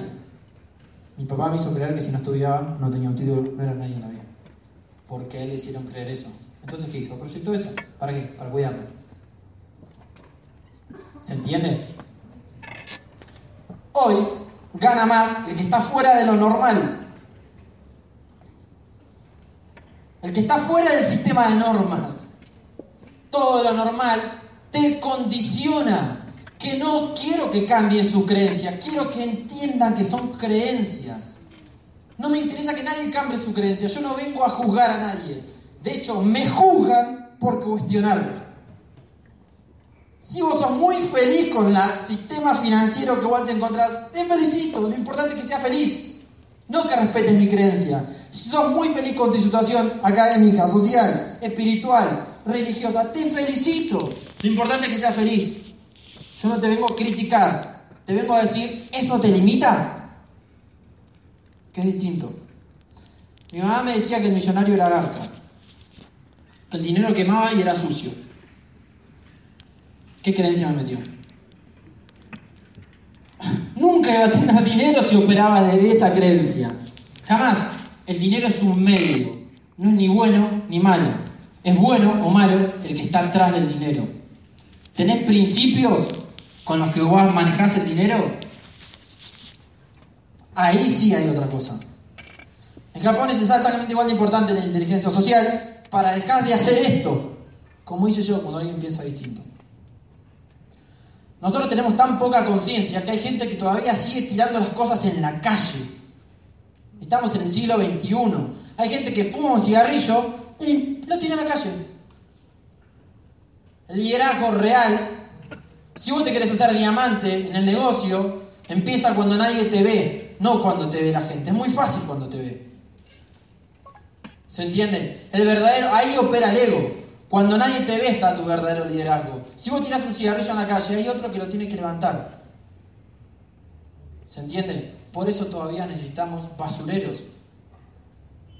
Porque no entendés que el cambio viene desde adentro. Porque no entendemos, y me incluyo todo el tiempo, me programo para operar desde el amor. Siempre. Yo pienso, ¿cómo actuaría mi mejor versión? Todos los días. La mejor versión de mí antes de salir al escenario. ¿Le daría todo o se quedaría con algo? ¿Se apasionaría o se limitaría? Porque no puedo decir algo. ¿Cómo opera el amor? El amor es lo único que se da y se reproduce y crece. No se limita, no se condiciona. O cuando vos tenés un hijo, nada, tengo un hijo. Como el amor tiene un límite, uy, ahora tuve otro. Vos te cagaste. Te quiero la mitad porque dividimos el amor. ¿No? Perdón por la palabra. Me olvidé, perdón. Allá es muy, muy común. No voy a decir la que dicen ustedes. Bueno. A lo que voy yo. ¿Cómo operaría esa versión? ¿Se entiende? Vos cuando das, escuchen, mientras más den en la vida, ¿saben qué va a pasar? No, no, más reproducís. Y como más reproducís, más tenés para dar. Sea bueno o sea malo. Si dan cositas feas, por no decir una mala palabra, adivinen qué reproducen. Si dan carencia, reproducen carencia. ¿Y qué le vuelve la vida? Carencia.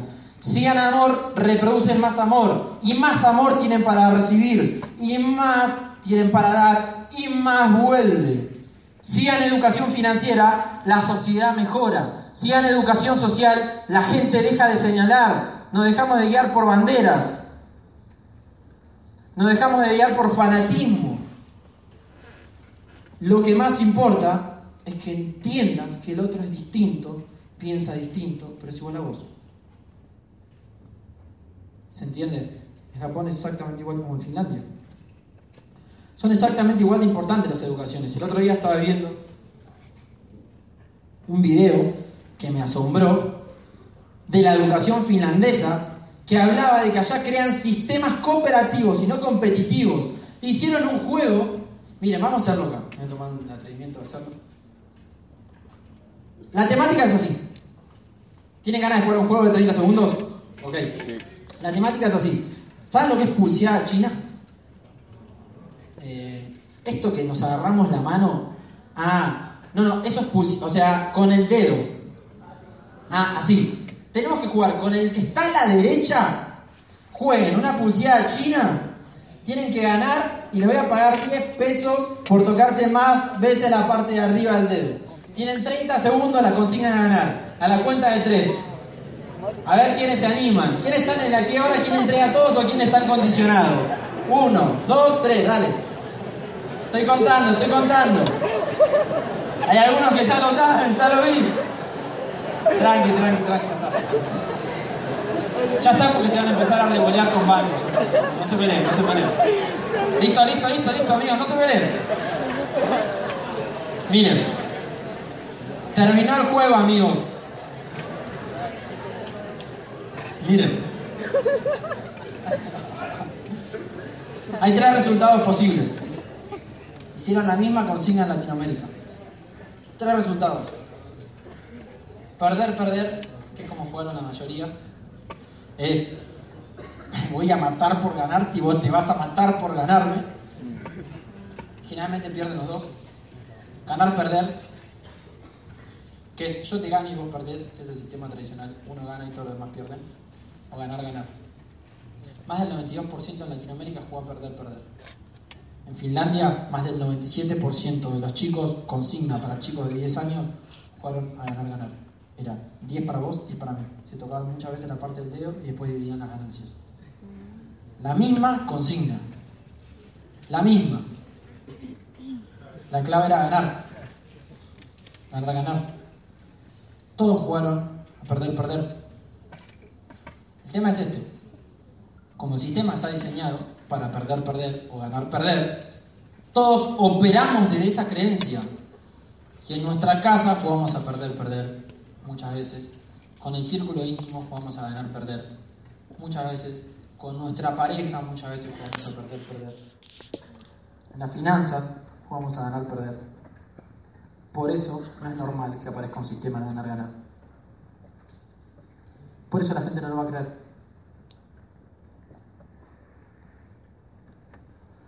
Trabajo en equipo. Si querés llegar lejos, ir en equipo. Es la clave. Para construir una base sólida y un sistema sólido, la clave es entender el función. ¿Cómo vemos con el tiempo? ¿Bien? 10 minutos. 20. Impecable. Tengo 20 minutos. Piensa en esto. Para construir equipos y sistemas hay que entender dos conceptos que son intangibles. Edificación y apalancamiento. Si vos operás en base al amor, siempre vas a poder edificar. El apalancamiento siempre va a ser efectivo. Recuerden esto. El apalancamiento, Arquímedes decía, dame un punto de apoyo y una palanca y conquisto el mundo. Ya tienen todo, amigos, en la nueva economía. Lo único que necesitan es aprender a edificar para crear activos. Aprender a edificar para generar riqueza. Si operan desde el amor, van a edificar todo, porque van a ver lo bueno del otro. Y si vos edificás, te podés apalancar. Es mover algo de mucha fuerza con menos fuerza, que no tiene nada que ver con la ley del menor esfuerzo. ¿Se entiende? Vos tenés que crear un equipo tan, pero tan copado, que la gente no entienda nada que hay que hacer en el negocio, pero quiera estar en ese equipo. hasta que entiende. Eso hicimos en Argentina. Yo, la verdad, que no entendí el negocio. En la primera charla, ni en la segunda, ni en la tercera, ni en la cuarta, ni en la quinta. Después del mes, les juro que entendí el negocio. O más. Después de un mes y medio. Ya me lo habían contado. Y ya entendía de economía colaborativa. Entonces me di cuenta de algo. Claro, la gente no lo va a entender así. No lo va a entender tan fácil. Porque vos en una conversación de 40 o una hora, de 40 minutos, te vas a lidiar contra un sistema que está diseñado y que está bien estructurado de lo legal, lo financiero, lo académico, lo social, lo espiritual, de todos los ámbitos, para que trabajes y para que sigas las normas. ¿Se entiende? Pero me gustó el equipo que había. Por eso me quedé. Vi que eran pibes que se juntaban y estaban soñando. Pibes, ¿entienden? Eran chicos. Y leían en una terraza libros de Kiyosaki. Yo digo, ¿qué hacen estos chicos leyendo libros de Kiyosaki en una terraza? 20 años. Esto va a impactar fuerte. Y digo, ¿por qué leen? Porque este sistema es una locura. ¿No sabés? Estos chicos no son tontos. Y volví a escuchar una segunda charla. Están leyendo de Carnegie. Yo ya había leído Carnegie algo. Cómo hacerse inolvidable se llama. ¿Están leyendo de Carnegie? Sí, sí, porque el sistema necesitamos inteligencia social. Acá hay algo, dije. Acá hay algo. Estaban leyendo Los siete hábitos de la gente altamente efectiva, un chico de 20 años. Esto lo deberían dar en la universidad para tener éxito. Acá hay algo, dije.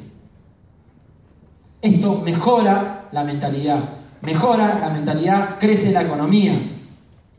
¿Se entiende? Mejora la mentalidad y no hay tantas divisiones. Mejora la mentalidad, eliminamos el televisor y vamos en busca de propósitos. Acá hay algo. Vi un equipo unido, por eso me quedé. Trabajo en equipo. Es la clave. Es muy sencillo. La única diferencia entre un buen día y un mal día es tu actitud, amigos. La actitud que ustedes tengan. La fórmula de valores conocimiento más habilidades por actitud. La C suma, la H suma, la actitud multiplica. El otro día bajaba de, del buquebús en Uruguay, pleno invierno. 7 de la mañana, pleno invierno, y me pasó algo increíble. Ah, no increíble, una boludez.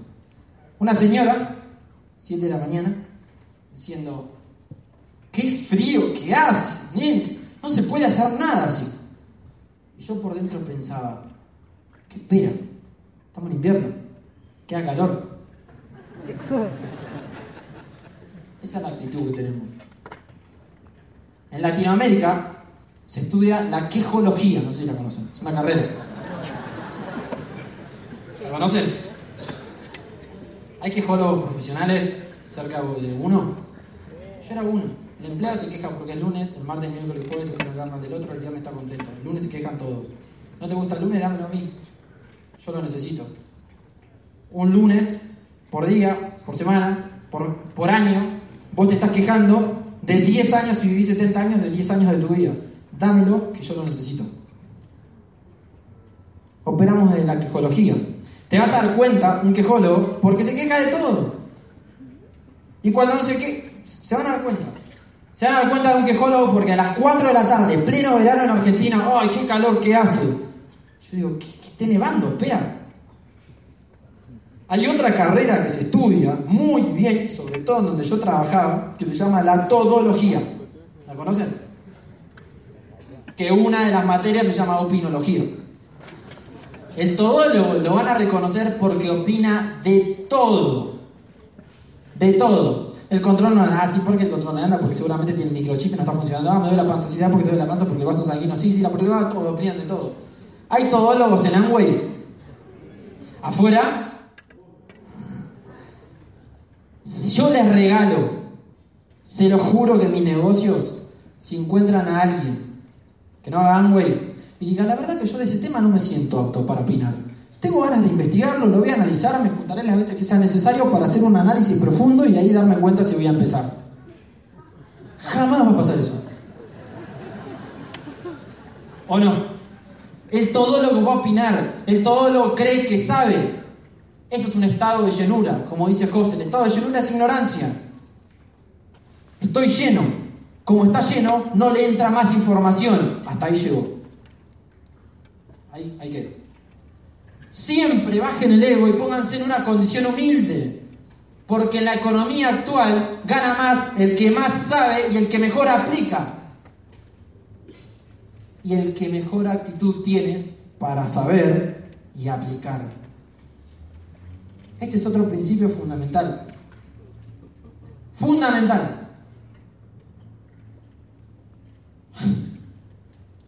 Principios de éxito. Amistad. Ponerse en lugar de la persona. Entender que somos todos resultados de distintos procesos, que no existe verdad absoluta, que no hay que juzgar, que no hay que señalar. Entender que puede pensar distinto. Ah, ahora entiendo por qué vos pensás así, entender por qué yo pienso así, generar acuerdos. Es muy sencillo. Esa es la única manera de construir una relación saludable. Generando acuerdos. Vivir en el aquí y ahora. Olvidarse de los imaginarios. Lo único que existe es este momento, este lugar, esta circunstancia, este entorno. Siempre estar conectados con el presente. Pensar en positivo es la clave para tener éxito. Literal. Si vos pensás que no podés, tenés razón, no vas a poder, vas a tener éxito. Si vos pensás que podés, vas a tener el éxito, vas a poder. Todos van a pensar que no podés. ¿Por qué? Porque el sistema está diseñado para que piensen así. ¿Y qué van a hacer? Van a proyectar todas sus carencias en vos. ¿Para qué? Para cuidarte. Para cuidarte. Yo dejé de señalar a mi mamá porque mi mamá me decía eso. Porque entendí cuando miré a mi abuela. Y cuando miré a mi bisabuela. Entendí lo siguiente. La gente que te rodea hace lo mejor que puede con las herramientas que tiene. Esa es la mejor manera de desapegarse. Esa es la mejor manera de construir resultado. Juntate con personas de éxito. Preguntarle a la gente que es exitosa como tener éxito en cualquier ámbito. Trabajo en equipo. La solidificación de un equipo viene con edificación. Y así puedes generar apalancamiento efectivo. Actitud te diferencia entre una persona normal y una persona extraordinaria. La actitud que vos le pongas a cada situación. Les voy a contar un poquito de mi historia para ir terminando. Este soy yo. Siempre fue igual de lindo. Acá fue la única vez que me dieron la bandera. Por eso puse esta foto. Ahí empezó mi, mi camino académico. Y porque me largué a llorar toda, toda la mañana fue. Y me dieron la bandera de Buenos Aires, no la nacional. Después me enojé y como no tenía inteligencia social, a esta chica no le hablé más. Ella es mi mamá. Ahí sigo igual de lindo. Les quiero contar una historia que me parece digna de contar porque ella me dio un ejemplo enorme, solamente, o sea, sin decirme nada. Esa persona que está acá se llamaba Coco. Como mi abuelo, no se llamaba Coco, o le decíamos Coco. Es como mi, mi abuelo. Yo tengo mis abuelos, se murieron todos de muy chiquitos, entonces yo no conocí ninguno. Ninguno. Éramos muy pobres nosotros, financiera, no, financieramente. O sea, muy, el extremo. Y ella ayudaba a las personas de la calle y las atendía una semana en nuestra casa, con el riesgo que conlleva eso en Argentina, y después les ayudaba a buscar trabajo y demás. Un día salíamos del hospital de niños, mamá soltera, ¿eh? Salíamos del hospital de niños, habíamos llevado a mi hermano, es mi hermano, que hoy tiene 19 años y es platino, el negocio con una organización de más de 2.000 personas. Cuando salíamos del hospital de niños, y había un señor que estaba durmiendo ahí en la vereda. Entonces mi mamá le dice, señor, ¿qué hace acá? El señor le dice, nada, perdí toda la plata en el juego y me quedé sin nada. Venga, todos merecen una segunda oportunidad.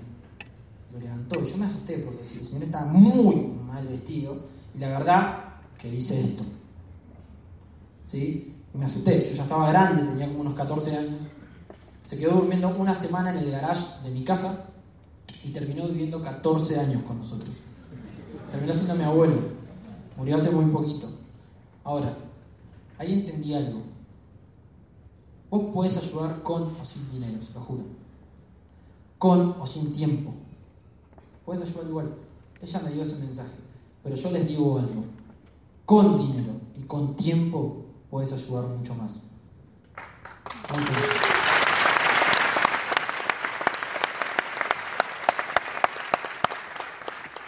mi hermana, mi sobrinita, mi hermana no hace el negocio, pero es libre financieramente y tiene un sistema educativo totalmente distinto porque siempre fue en contra del sistema educativo tradicional. Creó una empresa de educación impresionante, impresionante, y es libre.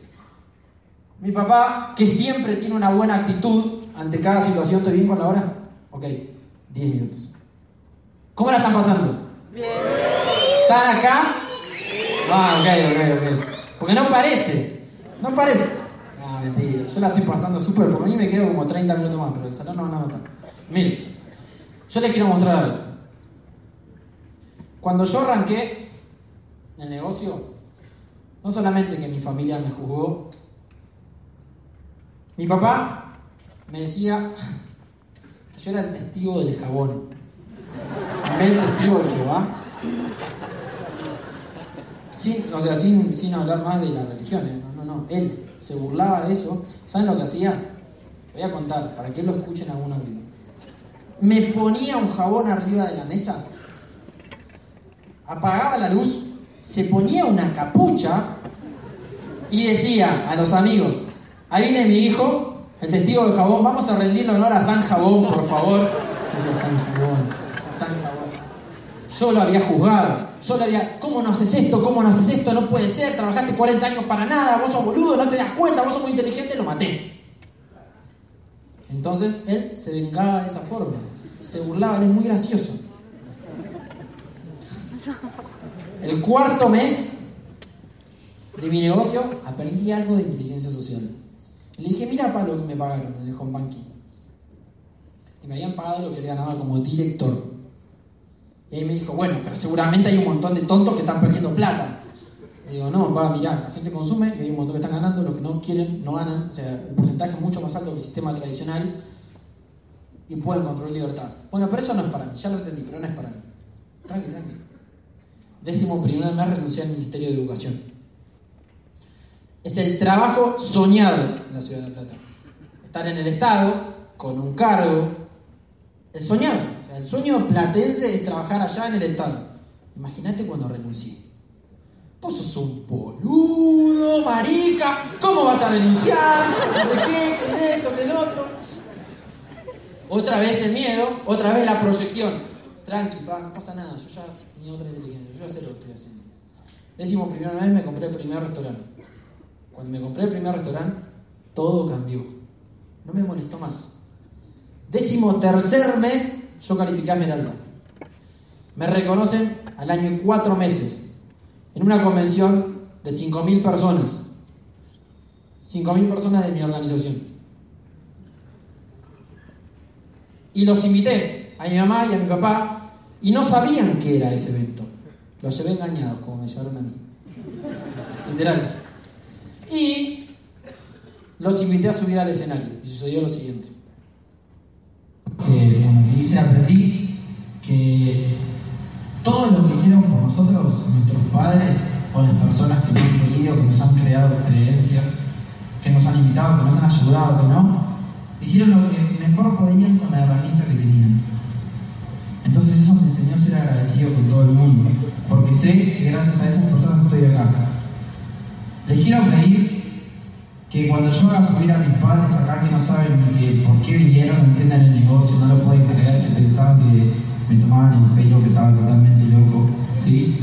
Cuando yo los haga subir acá, que los aplaudan como si fueran sus padres los que están acá. Agradeciéndole a sus viejos por lo que hoy son ustedes. Si sienten que tienen que agradecer el hecho de estar vivos. Así que me gustaría que suban mi papá y mi mamá.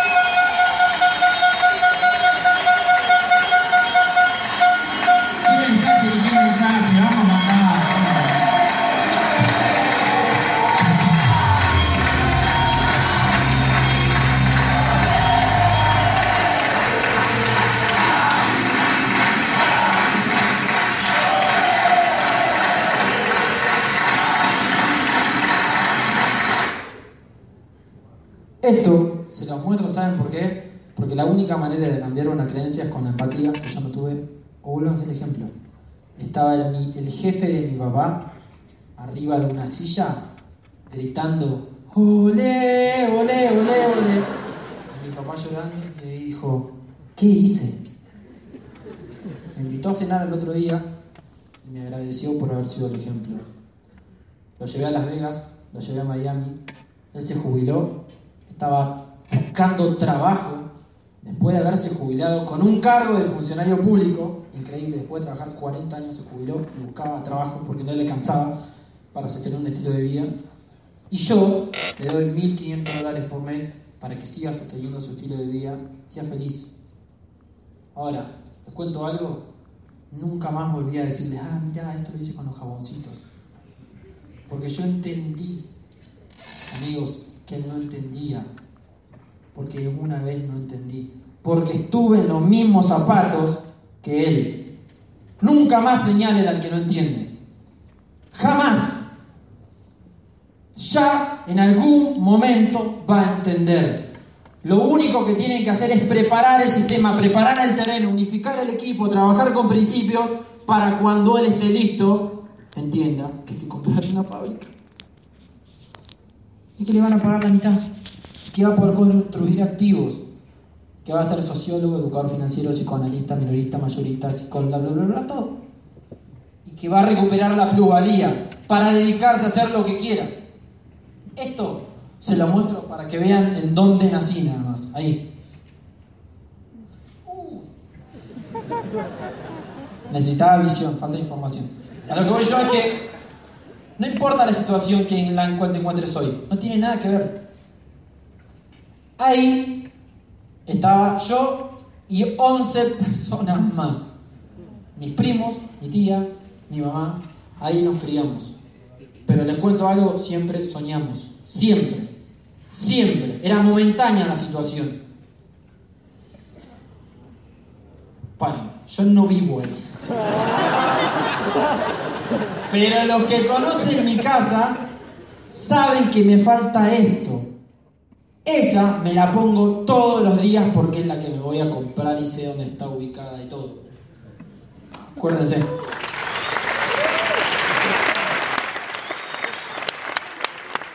Quizá no busquen objetivos materiales. Les voy a contar muy rápido. Ella es mi mejor amiga y es un ejemplo de. ¿Bien? Un ejemplo de la construcción de un negocio. No le interesa el dinero, literal, no le interesa, no le interesa la plata. Y me parece un ejemplo. Ella entró a generar un activo en el negocio. Piensen esto. Si uno tiene que poner un departamento o tres departamentos, acá se llaman departamentos, Sí. ¿cuánto tiene que invertir para que pasivamente le deje ese dinero? Ahí a un empleado le sobran mil dólares por mes. Si le sobran, tienen que ahorrar durante 20 años para comprar uno. Esa es la trampa de buscar dinero hoy. Ella vio una posibilidad de construir activos. En una línea tiene 25 platinos y dos esmeraldas. En la otra línea tiene una esmeralda y tres platinos. Ya está. Hace sus 150 puntos y tiene un activo. Y no hace más el negocio. Y es un ejemplo. Puede seguir, sí, cuando tenga un propósito más grande para ir en busca de más dinero. No le interesa ahora. Da clase de danza, clase de danza jazz, que es lo que ama. ¿Se entiende? Mi mejor amigo trabaja, les voy a contar solamente mis tres frontales con los que califica Esmeralda. Los otros tres que me llevan a Diamante serán en otro momento. Johnny, mi mejor amigo, trabajaba de las... Éramos chicos, íbamos al colegio, a las 10 de la mañana entraba a trabajar y salía a las 9 de la noche, o sea, se iba del colegio. No pudo terminar el ciclo lectivo porque trabajaba. Al año dejó de trabajar. Tiene una organización de más de 5.000 personas. Es platino, pero tiene dos esmeraldas en profundidad y más de 15 platinos. Fue mi segunda línea. Mi tercera línea, mi primito, que siempre me cuidó. Acá está en versión 2.0. Cuando, cuando éramos chicos, cuando éramos chicos, nosotros ya teníamos un poco de inteligencia financiera, un poquito, porque a nosotros nos daban 20 centavos para ir al colegio y vivíamos a unas 50 cuadras del colegio. 20 centavos porque estaba a 10 centavos el escolar, o sea, la moneda para el micro estaba a 10 centavos. Entonces nos daban eso, y yo tenía 4 años, y él tenía 7, porque me lleva 3, y lo que hacíamos era, ahorrar ese dinero para llegar al colegio caminando. Él me cargaba a hombros cuando yo me cansaba, un genio, un ejemplo para mí, para comprarnos un helado que estaba a 10 centavos. ¿Entendíamos? Que había que recorrer el camino. Empezó el negocio, calificó a platino en 10 meses, hoy es platino fundador y ya tiene zafiros en la profundidad y una organización de miles de personas, muy grande también. Miren, ese que está allá soy yo. Este que está acá, que tiene cara de demonio, es esta persona. Y yo les pido un aplauso fuerte porque él fue el que generó la revolución en Argentina. Se llama Pablo de Benedetto, es diamante fundador, es mi línea de auspicio, es uno de mis mentores. Muy cerca a ser diamante ejecutivo del negocio. Y este chico, me di cuenta, que se hizo diamante porque era diamante afuera de Amway. Porque los hábitos y el proceso ya lo había recorrido antes. Un gran amigo, un compañero de casa, de vida, de negocios, un ejemplo para mí. Estas personitas las quiero edificar porque fueron las personas que hicieron que pase lo que, esté pasando lo que pasa en Argentina. Se llaman Julián Concha y se llama Natalia García. Son esmeraldas del negocio. Estos chicos vienen de una línea de José Bobadilla, en donde José le cuenta a un odontólogo. El odontólogo le cuenta a una persona que se llama Cristian Suárez. Y el odontólogo se abre otra línea donde aparece este chico que se llama Julián Concha. Yo cuando arranqué el negocio quería encontrar a alguien que gane mucha plata y me nombraban a José Bobadilla y a Carlos Castellano, pero yo no los conocía. Y, pero quiero acceder a uno que tenga mucha plata. Y me dijeron, bueno, mira, hay un chico que está en Colombia que se llama Julián Concha Peláez. Y allá la palabra concha ¿No? ¿Entienden? No hace falta aclararlo, no. Imagínate Peláez. Yo digo, estás jodiendo, no puede ser. Entonces no le creía nada. Y me hablaba y me decía, sí, marica, negocio te amo. Y yo digo, no, no, no, no. No le creía. Él fue el encargado de hacerme entender también de que esto era cierto, de que esta posibilidad era real, de que yo no la veía por mi sistema de creencias. Un ejemplo, para mí, y hoy son compañeros de vida y de negocios. Les quiero mostrar esto para que vean el filtro del éxito. Esta fue mi segunda convención. Nuestra convención eran, estaba a 700 kilómetros. Teníamos que ir a una convención de otra organización porque la nuestra no tenía. Yo mi, mi primera convención fui solo, mi segunda convención fui con este grupo. Este era el fotógrafo. Esta persona se bajó, esta se bajó, esta se bajó, este se bajó, este se bajó, este se quedó platino. Esta se, fu se fue, se fue, se quedó platino fundador, me quedé esmeralda fundador, se fue. Esta chica era mi pareja, me acompañó, empezó un año después el negocio. Hoy está cuatro meses ser esmeralda, es mi cuarta línea. Esta se bajó, se bajó, platino, se quedó, se fue, se fue, se quedó zafiro, se quedó platino fundador, se quedó esmeralda, una, una esmeralda de mi organización, Agustín Mango. ¿A qué voy con esto? La clave está en quedarse. El negocio de Amway es un filtro de éxito. Si arrancan 10, uno se queda. Después del año de 10, 8 se hacen libres financieramente los que se quedan. El tema es que la gente no aguanta porque no tiene proceso. Hay gente que estuvo 6 años al 9%. El séptimo se hizo diamante. Es un sistema casi perfecto. Lamentablemente, no es perfecto por esto que tenemos. Este es el mismo filtro que aplica para todo. Agus, un esmeralda de mi organización, acá estoy con un equipo de platinos, de mis equipos de una línea. Les quiero contar algo. Yo, antes de hacer Amway, trabajaba en el ministerio, tenía mi negocio y los fines de semana trabajaba como mozo o a veces encargado de un restaurante, porque no me alcanzaba. Estos eran mis compañeros. Fui a dar una OVE a ese salón en donde trabajé de mozo. Atendía. ¿Mozo qué es acá? ¿Es algo malo? Ah, ¿sí? ¿Qué es? Ah, mesero. Ah. Eh, hoy no pego uno. Bueno, trabajaba de mesero en un restaurante en la ciudad de La Plata. Y miren, ellos eran mis compañeros. Fui a dar una junta ya como plat no, como Esmeralda hace poco y me vieron, ellos seguían trabajando ahí y yo ya era libre. Y me había comprado un alto alta gama y había comprado los restaurantes. Y le conté el negocio. Hoy son mi sexta línea, calificada, junto con el dueño del lugar. Siempre cuenten el negocio, nunca saben en dónde hay una explosión de diamantes, siempre cuéntenlo. Este es mi motor de vida, que es la música. Por esto me levanto, cada vez que miro la guitarra, miro el teclado, me acuerdo también cuál es mi propósito, siempre lo alimento. Tocaba en varias bandas, si les interesa viajar, se van a cansar de viajar tanto que van a empezar a decir que no, se lo digo por experiencia. Conocí Bogotá, acá estoy alguno con los líderes de- del equipo de Colombia, con Nelson, con Elsie y Nelson. La historia de ellos dos es increíble. Les recomiendo que escuchen la historia de estas personas. Yo cada vez que la escucho me hacen llorar. Se hicieron diamantes en Ciudad Bolívar. Impresionante. Acá estoy con una personita que me la crucé en un viaje, en un aeropuerto. Y cuando me la crucé, eh, me dijo, ah, ¿me convidarías una foto? No, mentira, que me pedí una foto. Yo no me conocía. Yo fui y le pedí una foto. Si lo conocen y es un mentor, un aplauso fuerte para Carlos Castellano. Ella es Giselle Pipino, una esmeralda en mi organización.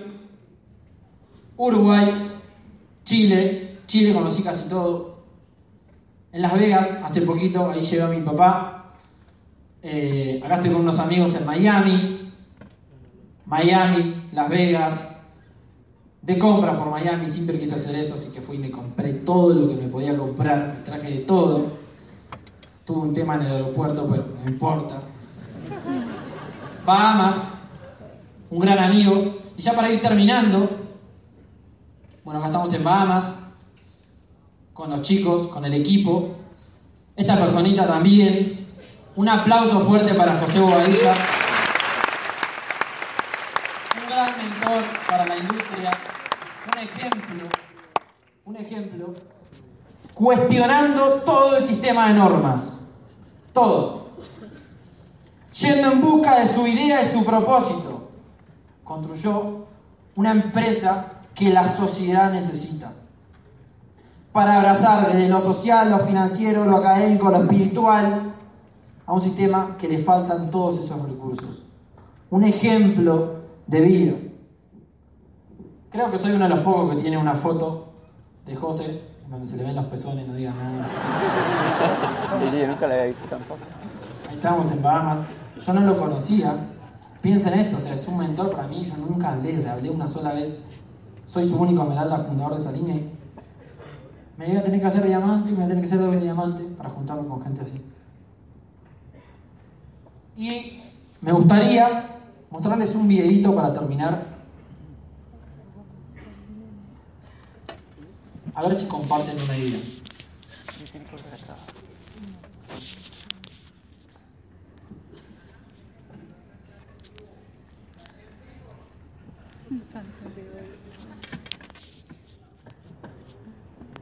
Aquí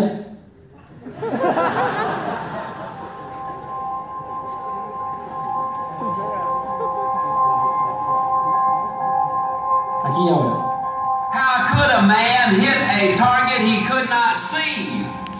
That's a pretty good question. Here's another one. How can you hit a target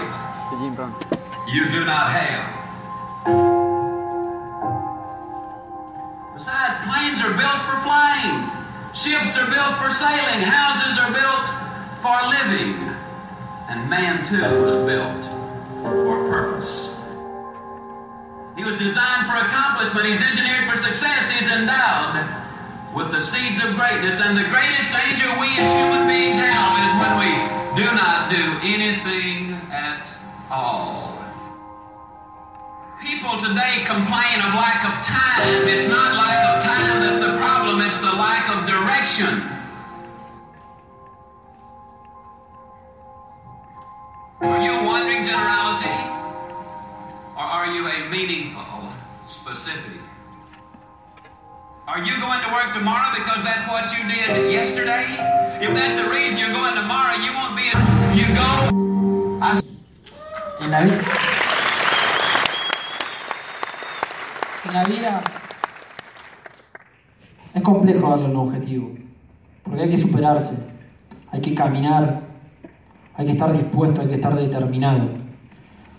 Es complejo, hay que calibrar, hay que generar habilidades, hay que superar miedos. Es imposible darle un objetivo que no tengas. Los que no tengan objetivos y propósitos, cuando uno no está creciendo, está muriendo. Todo lo que no crece muere. Las plantas cuando no crecen empiezan a marchitarse. Cuando uno deja de recorrer el camino hacia sus sueños, empieza a morir internamente. La gente no muere a los 75 años. Muere a los 25, 30 cuando dejan de soñar. A los 75 los entierran. Yo les sugiero esto. Si no tienen un propósito y necesitan encontrarlo, bienvenidos a Amway. Si el vehículo financiero en el que hoy están subidos no los lleva al lugar a donde ustedes quieren, bienvenidos a Amway. De cualquier forma, de cualquier forma, necesitamos gente que se anime a perseguir un sueño, porque cuando los locos seamos más, los locos serán ellos. Muchas gracias.